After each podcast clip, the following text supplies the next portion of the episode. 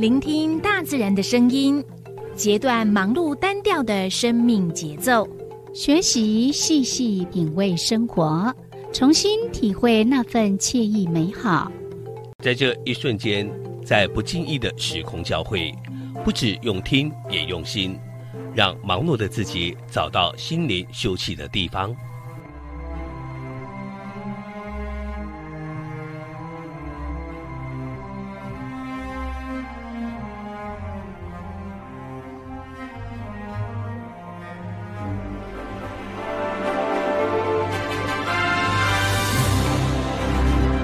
声广播电台带您收集美好智慧，储备知性能量，让彼此拥有一颗关怀的心，翱翔在无限宽广的四维空间里。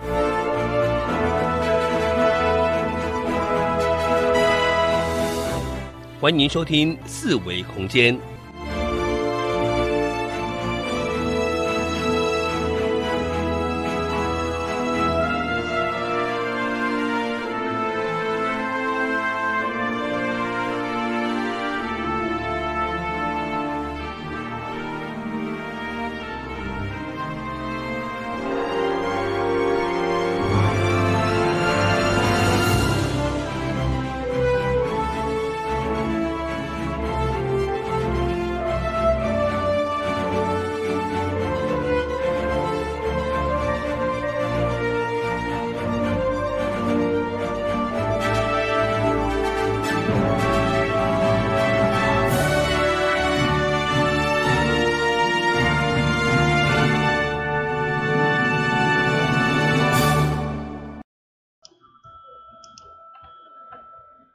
这是华人按声广播电台一二四二千赫，你正所收听的节目是四维空间。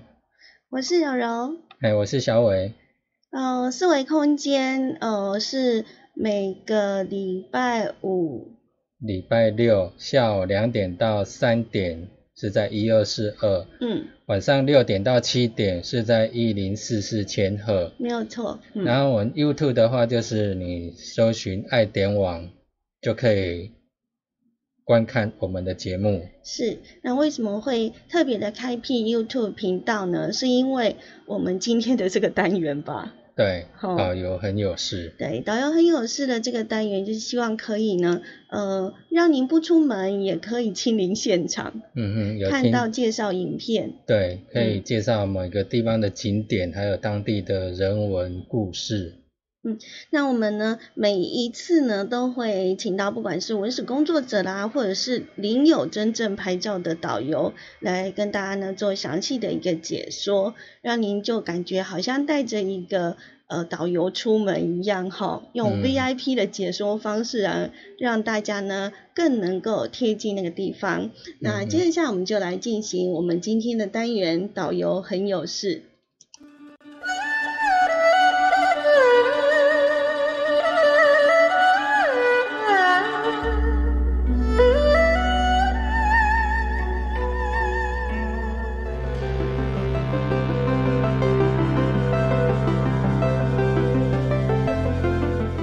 旅行时观看风景，步行时领略心情。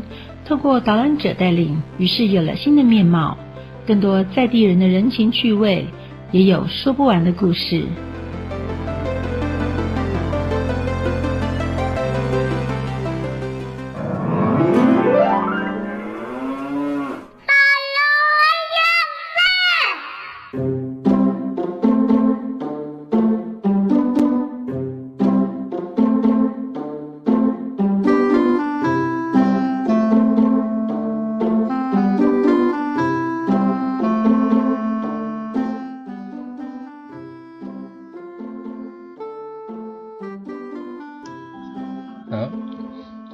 现在我们进行的是四维空间之导游很有事单元。对，每个礼拜六的下午两点到三点，就在 AM 一二四二千赫。嗯，那你在 YouTube 上当然不用转台呀，你只要订阅 你就会收到通知。对，要记得哦，在 YouTube 频道上面呢，搜寻爱点网，嗯，你就可以进入到我们的频道，然后我们有个小铃铛，记得给它按下去。嗯，对，就是订阅的。对。那为什么要做订阅的动作呢？是因为只要是我们节目开播前。呃，就会提醒通知说，我们的直播即将要开始了，那你就可以同步的呢，跟我们一起呃来呃进行这个节目。对，你的手机啊会跳出讯息讲，哎。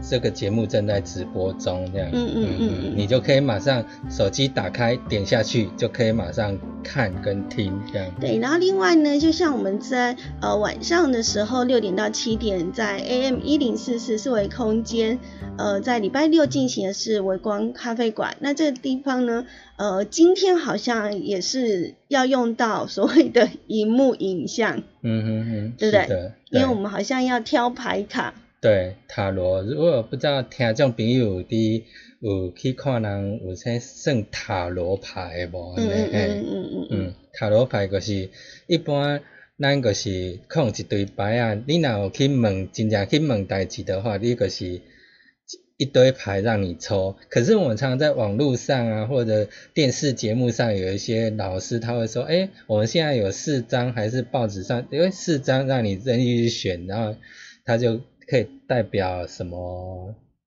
意思？这样子，对。对，那今天我们的导游很有事呢。我们邀请到的导游呢是呃我们的导游哥。嗯。导游哥呢今天要带我们带大家去的，应该就是我们上个礼拜。对，接续上个礼拜的。接续的花莲溪，花莲溪出海口。那个地方，那我想应该蛮多人有去过的，可是可能对他来讲，那边只是一个望海的地方，好像就没有了。其实他那个地方相当相当的精彩，那我们就请呢导游哥来跟我们做解说。我们现在位于这个地方哦，叫林顶峡。那林顶峡哦，它是一个海岸山脉的一个起点，那也是整个海岸山脉当中最北段。那它突出于海岸所形成的一个夹湾。那这个地方叫做林顶峡哈，那林顶峡这个地方哈，其实不论是它的战略位置，以及它的一个地理环境上哦，都相当的重要。那早期哈，日军哦，在这边哦有设所谓的防炮部队，那这边是最南边，然后一直往北哈到七星潭那边有一个阵地，然后最北到了北山站，那形成了一个防线，那防止后美军吼来攻打。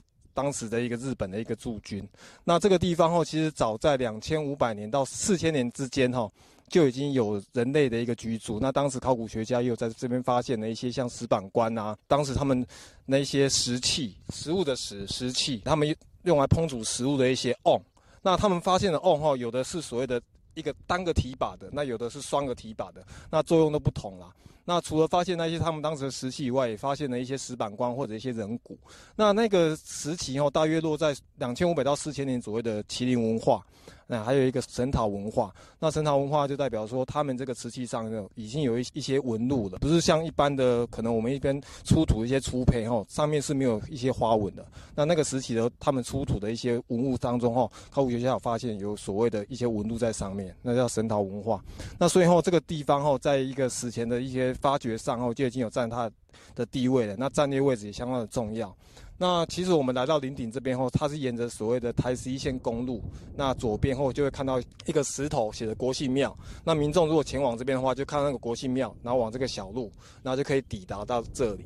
那除了我们刚刚说的战略位置啊，以及它的地理环境啊，那它是一个海岸山脉往海延伸所形成一个夹角哈。那来到这边后，我们可以看到当时那个阵地所遗留下一些碉堡。那在早期后，其实一般民众是没有办法进来到这边的，因为它是一个军事要塞。那这些军事要塞后来这个整个一个炮兵营移防出去之后哈，那就可以民众就可以来这边参观。那当时那些阵地所遗留一些碉堡哈，还保留在这边。那在这边后，以前早期差不多有有三十八户左右的居民居住在这边呐。那后来时代变迁之后，这些居民也都迁出去了。现在目前这边的居住的居民哈，只剩下一间民宿在这边经营，还有那个海巡的一个部队在这边。那我们从那个台十一线看到国际庙之后，往小路弯进来之后，道路的右侧哈，其实当时考古学家就在那个右侧的一些山坡地哈，那附近哈，发掘到那些陶土啊，那些石器。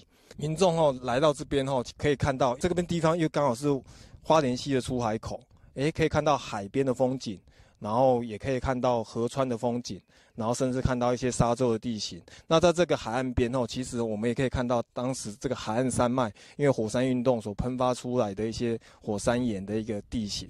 所以这个海岸边哦，其实在林顶不管是地理啊，或者说生态啊，或者地质方面哦。它的资源都相当的丰富，欢迎民众来这边走走。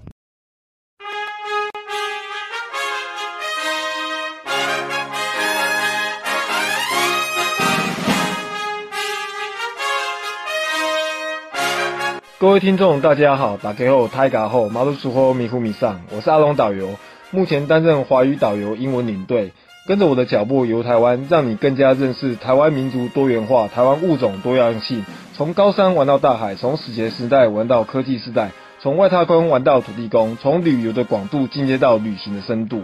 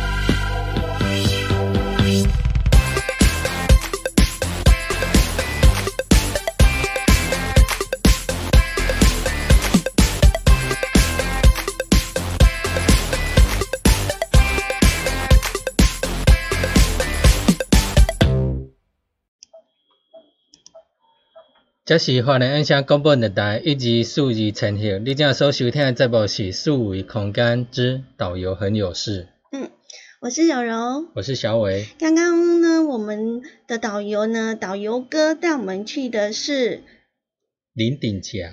林顶峡这个地方，他刚刚有提到过，呃，那里呢有一些的遗址。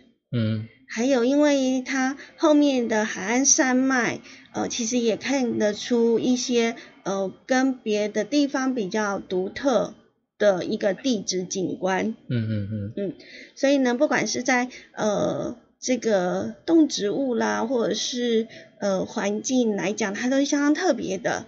另外呢，在上一集呢，我们的导游哥有跟我们讲，因为呃这个。顶顶峡，它刚好是在花莲溪的出海口，而花莲呢的旧名回兰，也是因为那个地方，就是嗯古古地名的名称，就是由。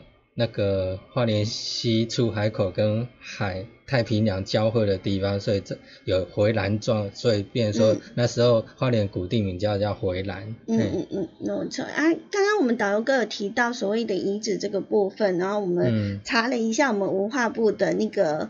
台湾大百科全书 上面就有写一些，呃，就是呃考古遗址的这个普查资料记录。嗯。可是好像到现在为止呢，呃，林敏强他虽然有发现一些的古文物，可是还没有呃有关于所谓的发掘工作的记录。是啊。你有印象吗？没，只。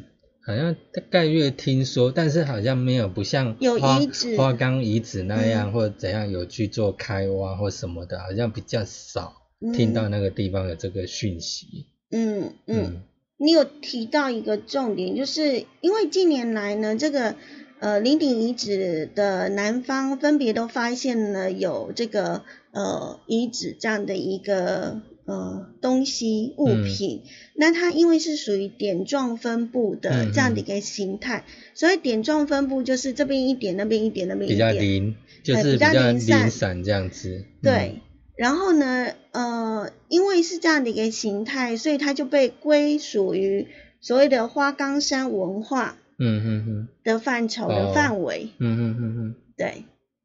所以可能才因为这样吧，嗯，所以才没有所谓的呃花莲林顶遗址遗址这样的一个名称。但是还是有说，因为我们在那边有发现呃一些东西，像刚刚导哥所讲的，可能发现一些锅碗瓢盆嘛，嗯嗯，类似这样的呃的东西，嗯，所以。呃，就有一本书记载，哈，就是我们花莲溪出海口的遗址呢，呃，应该是呃属于林顶遗址。嗯嗯，那较特别的地方是呢，它在这个呃调查当中发现的调查当中有提到所谓的阴石跟阳石，嗯，这样的一个遗物。嗯哼，嗯。所以呢，呃，他呃学者就判断说，他呢应该是呢，呃有朝单石与呃有尖单石，所以它是属于巨石文化中的特征之一。嗯，因为它有呃所谓的阴阳，嗯，阴阳石，嗯哼，这样的呃一个呃东西，所以他们就觉得这个是应该判断是巨石文化。巨石文化时期的居民在那个地方。嗯嗯。那呃，这个呃，那最近的，调查资料研究者就认为说，这样的一个遗址呢，包含有两种不同的文化性质。嗯。的所谓的陶址遗留。嗯。对。那呃，因为他从他留下来的那个陶器，那可以呃去判断出它是属于哪个时期的。嗯嗯。然后。呃，进而去判断它是属于哪一个年代的，嗯嗯，因为不同的陶器的制作，对，还有颜色，嗯，对不对？是，都有其不同嘛。因为刚刚导游哥有讲，它它有巨石文化，还有神陶文化，嗯，对。那呃，我们也讲了，它如果说照它的那个陶质遗留来判断，它分别是属于东部的呃蛇纹。红陶文化，嗯，呃，是属于橙色泥质陶，还有橙色夹沙陶。嗯所以包括它的材质啊，包括它的纹路啊，都有其不同的一个地方。嗯然后呢，呃，所以呢，在在那个我们的整个在所谓的遗留遗址上面呢，它有其特殊的一种意义存在。嗯嗯，那既然那个古地迷是在那个地方，是，所以就可以想见呢，呃，早期一代的先民呢，确实刚开始呢，就是从那边登入，嗯。然后呃，在那边呢生活，嗯。所以呃，从那个地方开始，然后再慢慢的往内陆里头对走，嗯嗯。嗯。嗯所以那个如果想要认识花莲，应该就要从那个地方开始对吧。嗯嗯，那那个地方比较特别的是呢，呃，小小的一个地方却有好多好多的庙，对对，大家一定很好奇哈。是啊，可能大家有没有记？呃，我我记得之前好像印象中只有一两间呢，还是因为它太小了，没有被注意到。，以前我印象中，在小时候印象中只知道那边只有一间国姓庙，对，那其哦他我就不太清楚这样。是哈，嗯，所有的国姓庙是郑成功庙吗？是。的，哦，了解。嗯所以呃，下一次如果有空的话去看一下，那那边真的不止一间哦，嗯嗯不止一间国姓庙，嗯，哎，而是吗？不止一间庙，不止一间，对，不只是一间国姓庙而已啦。哎，对，对，应该还有其他的。嗯，其他庙，对，那到底有几间呢？嗯，听导游哥来 说，对，我们要请导游哥出来。来到林顶这边后，我们不仅哈，我们可以看到它的这个整个生态以外哈，还有它的整个地理环境以外哈。那其实来到这边哈，其实一个小小的林顶夹，面积范围不大，但是但是它的庙宇哈却非常的多。那这个小小一个林顶峡的面积当中，我们就可以发现有四座的庙宇，哇，相当的厉害哦，密度之高啊。哎，我们知道哦，其实全台湾庙宇的密度最高在云林那边呐，可能三步一小庙，五步一大庙。那这林顶峡这边也不遑多让啦。那在林顶峡这边后，我们可以看到哈，阿龙家身后的这边有一个白色建筑物，这个是所谓的阿弥陀佛庙。那供奉的主神是所谓的佛教当中的阿弥陀佛。那例如说，我们到了佛教寺庙当中后，我们一般供奉的主神大部分所谓的释迦牟尼佛。那他的左手边呢、是所谓的东方药师琉璃佛，那右手边所谓的阿弥陀佛。那有的庙宇当中呢，他会供奉是所谓的观世音菩萨。那依据每一个佛寺当中他们供奉的不同啦，那摆放的主神也不一样。那阿弥陀佛哦，他算是佛教当中的一个玉皇大帝，他是佛教之王。那他保佑了这个我们阿龙左手边这边后，可以看到哈，这整个花莲溪当时他们一个船运，保佑他一些渔民啊、船民的一些安全。那于是他们在这边设了一个阿弥陀佛庙。那除阿弥陀佛庙以外呢，这边还有所谓的一个郑成功庙，还有一个麒麟王庙，嘿，还有一个土地公庙。参桃参会土地公啊，台湾哈大大小小的庙宇当中哈，土地公庙哈是相当多的。哎，可能一个田地间呢、就有一个小小土地公庙。那有的土地公庙啊，可能只是供奉了一个石头，就代表土地公的一个塑像。土地公后，我们一般称为土地公。那到了坟墓那边，可能称为后土，它有不同的名称。那土地公早期啊，他是原本是一个地方的一个官员，因为他勤政爱民，那对人民呢也很好。他本名叫张福德，那人民感念他，在他往生之后啊，那就把他供奉，尊称他为土地公啊，有点类似我们现在行政单位的里长，保佑着乡里们的那些平安。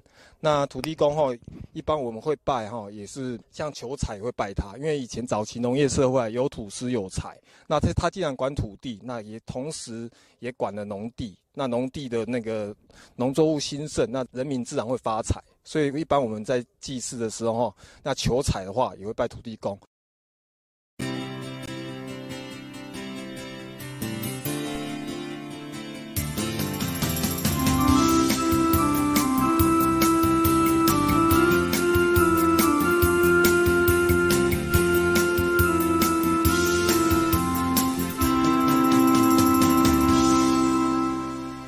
是花莲印象广播电台以及数字陈桥。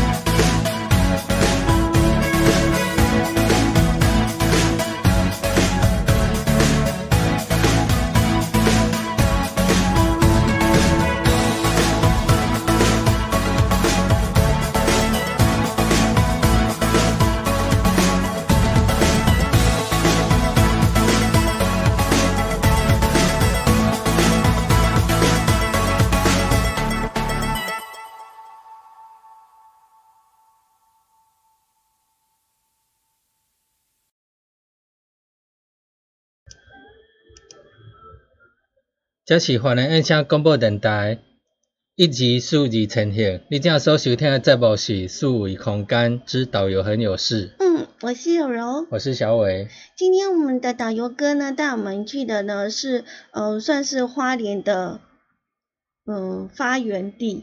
对，算是。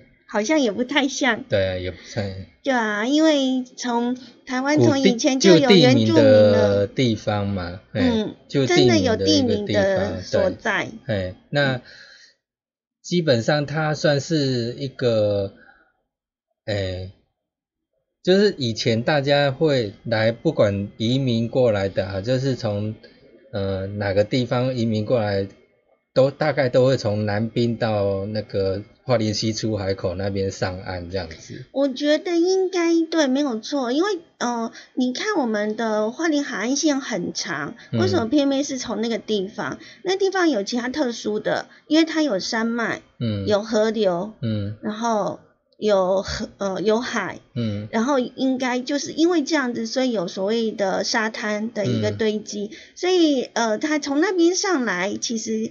呃，以前就已经很不简单了，因为很有可能就是波涛汹涌啊，你要上岸，那个船很难，很很平静的，很静止的，让你这样子上下船。嗯嗯，对，所以嗯，但是好像也只有那个地方比较适合，嗯，上岸吧？可能是。好，嗯，所以才会从那边上来。嗯嗯。但是他们他们上来其实也蛮辛苦的啦，对，说实在的，嗯。嗯，因为以前常听我诶诶老长老一辈他们讲，就是说，诶好像民国初年的时候，他们譬如说从哪里就是搭小船过来，然后也是在南滨那附近上岸这样子，对，而且以前也没什么港口，民国初年那时候。呃，算是日日本时代也没港口，没港口。而且花莲港听说也是争取了好久，对，才建一个花莲港。嗯嗯嗯。然后那边还有一个纪念公园，是，努力了很久才建造的。嗯嗯。然后像我们也常会说，像七星潭那个地方，呃，不适合游泳，它也不不像西部地区，你可以在那边呃玩水之类的，因为它呢一大概走没几步路就掉到那个。整个的那个，它落差很大，非常大，对，嗯，是很可怕的一个地方，是，整个就是断层就很深了，嗯嗯嗯，对啊，所以呃，花莲海看似美丽，可是似乎又有一点那么的距离，嗯，对，因为总是太平洋，比如说你去海边嬉戏游玩，还是要注意的，嗯，对，要注意一下安全，嗯，那呃。出海呃，花莲溪出海口这个地方呢，呃，我们在那个那呃那个算算沙丘吗？诶，不知道大家刚刚有没有注意看那个影片哈？嗯。我们的那个林顶那个地方呢，其实它只是一个小小的一块地方。嗯。可是呢，刚刚我们的导游哥就就介绍了呃两两座庙。对。对不对？嗯嗯，而且这两座庙呢，它不会像一般的像我们陆地上的庙盖的这么金碧辉煌。它也是在陆地上啊，它没有在海上。我知道啊，但是它没有像在陆地上的那么的，嗯哼。呃，就是靠近内陆的这种庙的，好像盖的比较好一点。嗯，你会发现它非常的简单。嗯嗯嗯，你不觉得吗？对，因为一般的庙都还蛮气势磅礴。对，对。可能第一个有可能它比较像是那种乡间田野的那种小庙。嗯，对，比较呃，因为第一个可能是呃以前是军事管制区。那对，我觉得这应该有关系。一般人比较少进去，嗯，那你少进去的话，信众就比较少，嗯，对，嗯嗯，那你信众多的话，当然那个庙就会越盖越越大这样子，对，嗯嗯，所以呃，这个地方呢，确实很值得细细的去。仔细去看一下，去感受一下，嗯嗯，要不然，呃，每一次去好像几乎就是呢，呃，开车那边，因为那边的景观视野很好，嗯，就单纯只是看海，但是它背后呢，还有一些的人文故事，还有它的一些的历史的渊源呢，都值得大家可以呢，呃，多驻留，嗯嗯，停留一些。包括其实你去观看每一间庙，它的由来都很特别，对啊，都有它特别的故事。也许是可能有人呃识货某间神神像，或者说这个神像从哪里来，辗转到这个地方来，都有它的故事。嗯嗯嗯嗯。那我们刚刚讲的导游哥有告诉我们，这边呢不只是两间庙而已哈，嗯，还有。另外的两间庙，而这两间庙呢，我觉得其中一间庙让我觉得还蛮特别的。嗯哼，对，那我们呢，接下来就请我们的导游哥来给我们做介绍。那说到土地公庙哈，我们说一下郑成功庙。那时候大陆文革的时代啊，那把一些庙宇的神佛啊都毁坏，那甚至丢弃在海中。那当时文化大革命的时候啊，从大陆沿海啊漂来了三尊。那个郑成功像，这三尊呢，分别漂流到像金山，还有那个南澳。那另外一尊最南漂流在我们就是现在这个花园溪出海口。那那时候因为这边都没有居民，那只有那个军队驻守在这边。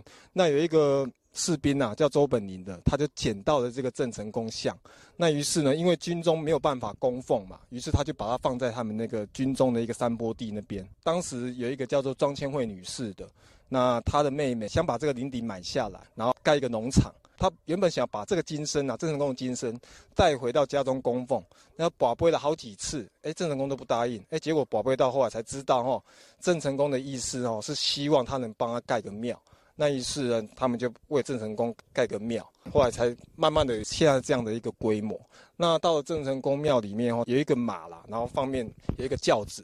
那以前早期他们在庙会出巡的时候，他会把郑成功的神像放在那个马上面，祭拜的那个信众们呢，有点马上成功的感觉，马上成功。那我们说完了这个郑成功庙，诶，他还有一个神迹哦。那中千会的女士，她的儿子，当初他本来要抽那个军队的军种的时候，那一千个签当中只有三个是空军，那。轮到他儿子抽的时候，哎，剩最后一支空军的钱也被他抽中了。有一个阿妈，那个孙子啊，他四岁了都还不会讲话，哎，来到这个郑成功庙跟郑成功求取香灰，哎，说也奇怪，郑成功发挥神机了，那他的孙子到后来也会讲话。嘿，这些都是一些这个郑成功庙所发现的一些神迹。那除了我们刚刚说的郑成功庙以外呢，这边还有一个所谓的麒麟王庙。麒麟王，那麒麟王庙哈，为什么叫麒麟王哈？就跟我们在这个地方哈，在两千五到四千年之间的新石器时代晚期，有所谓的麒麟文化，那个神桃文化。那这个文化当中哈，他们当时居民哈在这边开垦的时候，挖掘到一个石头，因为他们在开垦嘛，那挖到哎这个地方怎么？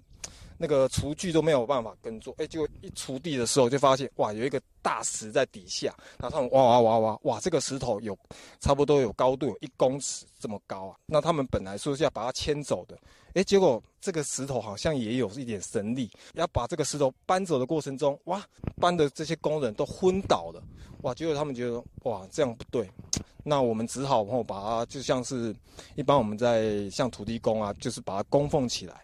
那后来居民也把它盖了一间庙，那甚至后有一个当时有一个台北一个树林过来的一个建筑商啊，他那时候跟秦王拜托说，让我的这个公司哈能够事业兴隆啊，有没有办法营业额达到一年一千万？哎，结果拜完之后，哎，真的也让他达成了。于是他又把这个小庙用麒麟王庙扩建了，花了一百万扩建了，才有目前这样子的一个规模。所以来到这个地方后，我们可以来这四个庙走走，嘿。其实它都有不同的一些故事存在。发现呢，呃，像每一次呢，呃，自己出去玩，然后跟有带导游听导游解说的时候，那个你就会对那个地方的感受会非常非常的不同。对，像你如果去看的话，你一个人看哦。哦，我只知道这个，顶多是仔仔细看一下。哦，这个是土地公庙、郑成功庙，然后然后麒麟王庙，就这样没了。对，嘿，可是呢，如果跟着导游或者是呃一些文史工作者出去的话，你就会觉得啊，原来呢那种我没有去注意到的一些的呃部分呢，呃，却有发生这么多的一些故事啊，然后甚至于传说啦，哈。就会发现，原来这个地方呢，这么这么的精彩。对，而且你在听的过程中，呃，你也会觉得，哎，它紧触鼻啊呢，然后，然后你回去之后，其实你也更容易记得这个地方。对对对，而而不是说，好像，哎，刚刚听到我去多位，就这样而已。哎，嗰迄庙是啥物故事，你拢袂记了了。对，那这真的是呃，透过了介绍。才会让我们更清楚的去了解到，很对，所以呃，真的是，嗯，很多时候呢，呃，需要出去玩的时候，除了做功课之外，好像跟谁出去也非常非常的重要，哈。嗯，是。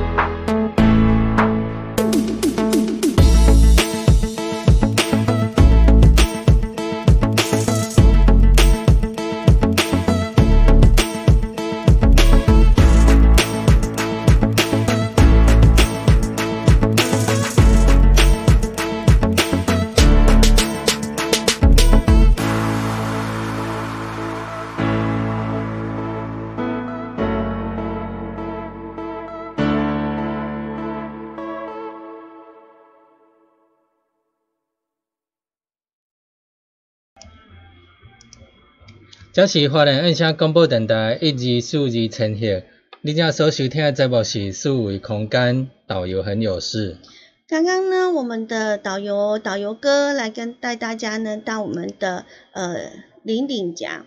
那这一个单元呢，我们在每个礼拜六的两点到三点呢，都会呢呃找一些嗯有人文历史故事或者是一些的呃景点，来让大家呢去更深入的去透过因因为透过这样的一个导览解说，让大家呢对于这个地方呢会更有呃。感觉，嗯，嗨，嗯，那我们的节目进行之后呢，都会把呃我们导游所介绍的这些景点呢标注在地图上，嗯，那除了呢听我们的广播，然后呢呃收看我们的 YouTube 之外呢，在网站上面呢，大家也可以呢多加来利用哦。那怎么样去找到这一些我们已经？导游或者是我们的阿荣文史工作者呢，已经讲过的这些的地点哈，我们请小伟来跟我们介绍一下，他要怎么样进去，然后找到这一些的以前所介绍过的影片，然后当他们要去玩的时候，可以很轻松的把他们呢，呃呃，可以轻松的就马上的看到影片这样子。嗯，好，那我们呢，基本上如果你是使用桌上型电脑，或者说或或者你的手机，那基本上你就是，如果你的手机的话，应该一打开的话，就会看到一个搜寻框。那这个我现在示范的是桌上型电脑。那桌上型电脑的话，你就是在它搜寻框的地方，你就是输入它一般前面都会有一个那个放大镜，就是搜寻的功能。那我就直接输入爱心的爱。地点的点，然后网络的网，那当然呢，你也可以直接在旁边，它有一个麦克风，它是语音搜寻，你直接按语音搜寻，那你直接用念的，念爱点网三个字，它就会输入在那个搜寻框上面，那你再按搜寻，那或者你在手机上就直接按查询这样子，那就可以，它就会搜寻到。那搜寻到之后，它可能搜寻的排列会有一点不同。那有时候它是在 YouTube，那官方网站的话，就是到发现到就是定位下一个旅行首页爱点网，对。从这两个地方进去，就第一个是在 YouTube 频道，对。然后第二个呢，就是我们的那个地图的官方网站。对，好，那我直接进来，进来它就会进到我们的页面。进到页面之后，你就可以看到上面有一个定位下一个旅行，前往地图搜寻，然后再点进去。那我再点进去，点进去呢，我就会看到一个地图。那地图的话，你就看到它上面很多个点，很多个地点，然后这边有显示你的位置哦。那这边有一个框，我们就点它，它就会显示你的位置。如果你的手机的话，它就会定位你在哪里。嗯，对。那像如果说你现在呢人呢是在比如说光复啦、受风啦，那它就会把你的那个定位点给标出来。对。那就会搜寻你旁边的所谓的搜寻半径。就是，呃，我目前是设两百公里，就是说假设。远。对，就是我们把整个台湾几乎都快南瓜进去的这样子。对对对。对。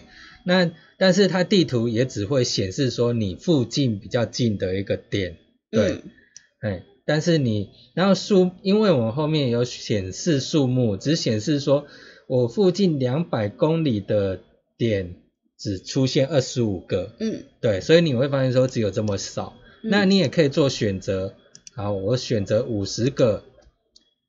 那它就会抓五十个，你就会发现说地图又缩得更小，然后地点又更多。嗯，好，像数字啦或者蓝色的数字。七十五个之后，再一样再点显示你的位置，它就会缩得更小，就几乎花莲的像数字跟红点点都是。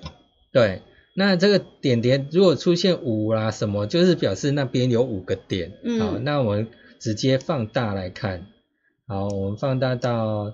这边好，以我们上次看的那个林顶这个地方，就是上个上个礼拜的西呃花莲西出海口对的一个介绍。那我们点花莲西出海这边我们点它，它就出现花莲西出海口的慢聊。那我们就是那一个影片，就是在我们在点它，我们导游哥所讲的慢聊这个地方，呃，就是慢聊这个这个。呃，对，这就是他上个礼拜跟我们做的介绍，你就可以很轻易的呢去看到，也就是说你人在那个地方，你就可以搜寻到你四周围的，呃，只要我们有介绍过的，那你就可以呢随意的去点开，然后呢听我们的导游再介绍一次，也许你上一次听过了。但是呢，你或者是你的朋友没有听过，那你想要呢，把你的导导游叫出来，好，我们就把这个导游哥给叫出来。对，你的随身 导游这样子。对，他就是你的随身导游，就你只要有拿着手机哈，那你就随时感觉上，你就会带着这些文史工作者跟导游在你的身边，然后呢来帮你做介绍。对，那你的手机的话，就是点那个地图，按那个连接的话，它就会自动启动你的。YouTube 的应用程式，那直接开启，对，所以是跟电脑功能是一样的，对。嗯，对，那这样子就应该会使用了。但是如果我还不会使用，没关系，我们下次有机会呢，再来跟大家呢再做介绍，这样子。嗯，是。那今天非常谢谢大家的收听喽。嗯嗯，那等一下不要忘记了，在我们的 AM 一零四四千赫傍晚的六点到七点，依然为您进行我们的四维空间。拜拜。拜拜。